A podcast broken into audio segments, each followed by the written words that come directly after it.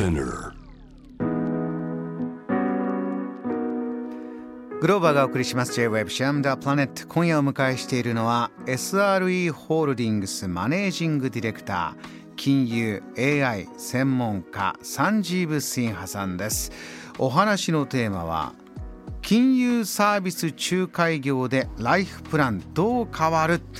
えー、11月1日から新しい法律が施行されました。銀行証券保険。3つの分野全ての仲介業が1回の登録でできるようになる。ユーザー側にとっては1箇所で済む。お金のかかりつけ医みたいなイメージと。いうことでして先ほどね働き方も変わってくるジョブ型になってくるというお話の中でじゃあ老後資金どう作っていこうか。えー、今までだったら年重ねていけばどんどんどんどんお給料が上がっていって定年までいけたんだけれどもじゃあ働いてる中じゃあ4050がピークなんであればその時にいい仕事していっぱいお金もらったものをどう、えー、投資して老後のために作ろうか。日本はあまりそういうことがなかったんで。千葉さん急にこうじゃあ兄さんいでことか言われた時にみんなちょっと焦ったんですよね。うん、え、ね、な何それどうしよう、うん、怖いなとか そういう空気が日本中覆ったんですが、はいこれはいや安心してください。いいドクターができますよ。そういうことですか？そうですね。あのまずはそこはあのかかりつけ医みたいな人生すべての財務状況を丸ごとに見てくれる人が、うん、まあまあ、そういう役役割を果たすことがそのライフプランナーというかあと独立性ファイナンシャルプランナーと IFA と言いますかアメリカには結構昔からよくはあったんですけど。人生のフィナンシャルプランナーお金のこと考えてくれる人、そうですね。そこで一人で全部、えー、その方が銀行証券保険全部バランスできる、うん、そうですね、うん、うん。とそのまあアメリカではちょっと日本とアメリカの大きな違いは日本は今までなぜそういうのがなかったかというと、まあ、こうあの外国人として日本を見るとやはり日本人はあのシステムに社会か、まあ、政府とか会社とかに全部、まあ、任せてることが、うん、すごい信頼して任せてることが日本のあり方ですね。税金をもう納めて、うん、まあ、源泉と給料からそもそもね税金をまず抜かれてるとかそ,、れぐらいまあ任せてたわけですよね。あと年金のこともそうですね。今までは日本人の方が終身雇用のあことがずっと続いてきて。ですから一回会社に入ったらまあその後は何も自分の財務的なことは何も自分では何も考えるもないし決めるもないし会社に任せてそれでちゃんとあのま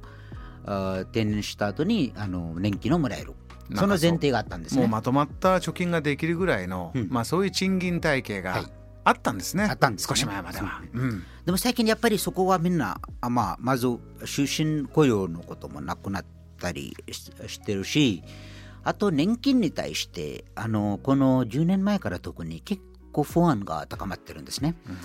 うん、労働人口が減ってるし、はい、ですから、まあ、あの本当に自分があ定年した時あちゃんと年金もらえるかどうか、うん、人の心配してることがもう増えてるし、あとさらに100年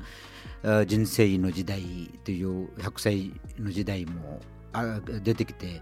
定年の年齢をどうするか、まあ、その議論も出てきてるし、はいまあ、いろんなところであのいろいろ不安なことがたくさん出てきてるんですよね。長生きできるのは嬉しいんですが生きていくにはお金がかかるから、うん、今までより老後の資金がたくさんないと不安だなみたいな気持ちも出てきましたね。そうですね、うん、アメリカはでも前からあのその状況でした。あそうか。アメリカはあの、まあ、日本が本当に特別ですね。アメリカか、まあ、他、まあ、イギリスもちょっとそれに近かったりインドも大体そうだったり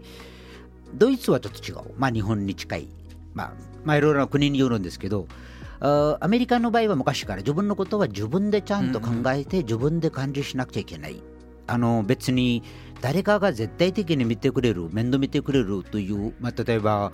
あの普通にあの健康保険の普及率も日本の方がまが、あ、世界中にも最も高いぐらいで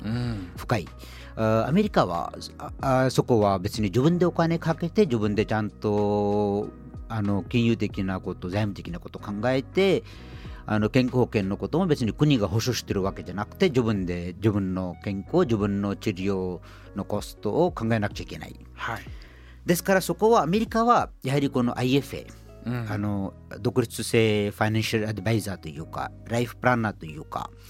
そういうまとめてみてくれる人がそのプロフェッショナルな人が、うん。あのアメリカは結構昔からすごく進んできてまして。これをじゃあ日本に合う形でどう、まあ、うん。今までは規制っていうのはそれが規制することでメリットがあってそれぞれバラバラになってたんでしょうけれども、世の中が変わってきた、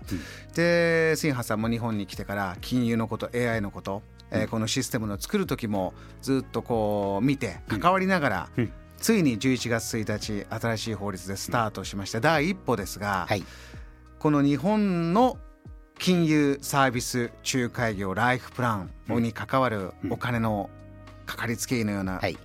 このシステム。まず第一歩としてはどうですか？いいもの出来上がりました。あーそうですね。あの一応保険と銀行とあー証券仲介業が、まあ、一緒になったこと一つの資格で一つのライセンスでできるようになったことはあーそれは良かったんですがでも例えば今回はまだいろいろ規制がまだまだ制限があー厳しく残ってまして例えば、あのあまりあー投資的なところが複雑く入っている保険はこの仕組みにはまだあの入ってなかったりうん。あー簡単簡単な保険しかは取り扱いできなかったりとかあとあー証券の場合もオプションとか先物とかそのデリバティブとかがこのまた対象外だったりとか。あー少しこうリスクも考えなければいけないよという商品に関しては対象外。そうですね、うん。ちょっとまああの簡単なああ商品までは大丈夫。でも一方良かったのが、はい。あの前はこのあ金融商品仲介業とあ銀行代理業とあと保険の募集人というし資格の場合はああ兼業の規制があったんですね。兼業の規制、はい。うん、他の仕事はまあできないできなかいかたあとあ所属性もあったんですね。どっかの保険会社にちゃんと所属しながらうん。あの保険の販売をする。はい。でもあーこの新しい金融サービス仲介業の資格にはあのそういう兼業規制とあ所属性がないからそれで、なるほど、うん。今回は所属性じゃないということがあのいろんな保険会社の保険が一つのあのあの一人があ紹介できることになったりとか。はい。それで本当にそのお客さんに対してちゃんと最適なものを紹介してくれる、人生を全部見て、あのー健康の状況も見て家族構成も見て、うん。あー今の収入のレベルとあといつ退年する予定があるのかその後人生どう考えているのかあと不動産のこととかもありますね。はい、それも大事なんであの自宅ローンでそのローンの支払いどうなるのか、うん。あーそのリフォームのことどうなるかとか。それ全部見てくれることの方がまあ最近はその話がどんどん進み始まってます日本では、あー正直アメリカとか海外にはそこまでまだまだなかったです。ああそこまで全部を見るというのは、日本なのトライなんだ、はい、ですから日本がある意味あすごい縦割りのあそのまあ全然相談しないま全部任せっぱなしの状況からはい。結構いきなり飛び込んで人生全体的に見てくれるところの新しい取り組みに入ってきていることがとてもいい。まあ、あの世界中にもなかなかこれほど包括的に人生を見てくれる考えが、あまだないですけど。今まで全くなかった分一気にっそうですね。て。いうことがまあ日本はできた、うん。じゃあ、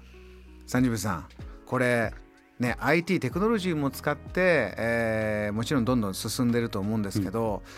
誰かを選ぼうと思った時におそらく何人か比べてうん。ね喋ってみて、うん。えーじゃあどういうことを言ってくれるのかという時に何をこう頭の中で、うん。僕らこれからお金のことは考えて、うん。えーこういった金融サービス仲介業の人をどう選んでいけばいいのか、どう思いますか？そうですね、まあ、あ一番大事なのがもちろんあ信頼できること。あでもちろん信頼できることあの、まあ、言葉では言いやすいですけどでもその判断基準は何なのかとかいろいろ疑問があると思いますが、うん。裏に何が起きてるかというとまずはいろいろ先ほど申し上げたように規制がいろいろ国からあってあといろいろ育成もその人を育てる。IFA はい、うん。そのプロフェッショナルの方まあ、あのあこの金融サービス仲介業のにこ付け加えて不動産とか全部知識持ってるような知識がないといけない、はい、そういうああのちゃんとそのあ人材育成としてのまあ、いろんな最近日本でその会社も最近増えてまして、うん、あともう一つは技術ですね。あのコンピューターのシステムとかで、はい、あそこでいろいろあの保険、証券、投資、不動産、うん、まあ、いろいろなことをまとめて分析してくれて、それでいろいろシミュレーションしてくれるんですね。あ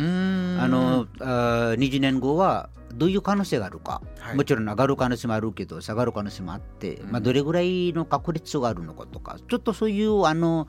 ああのあ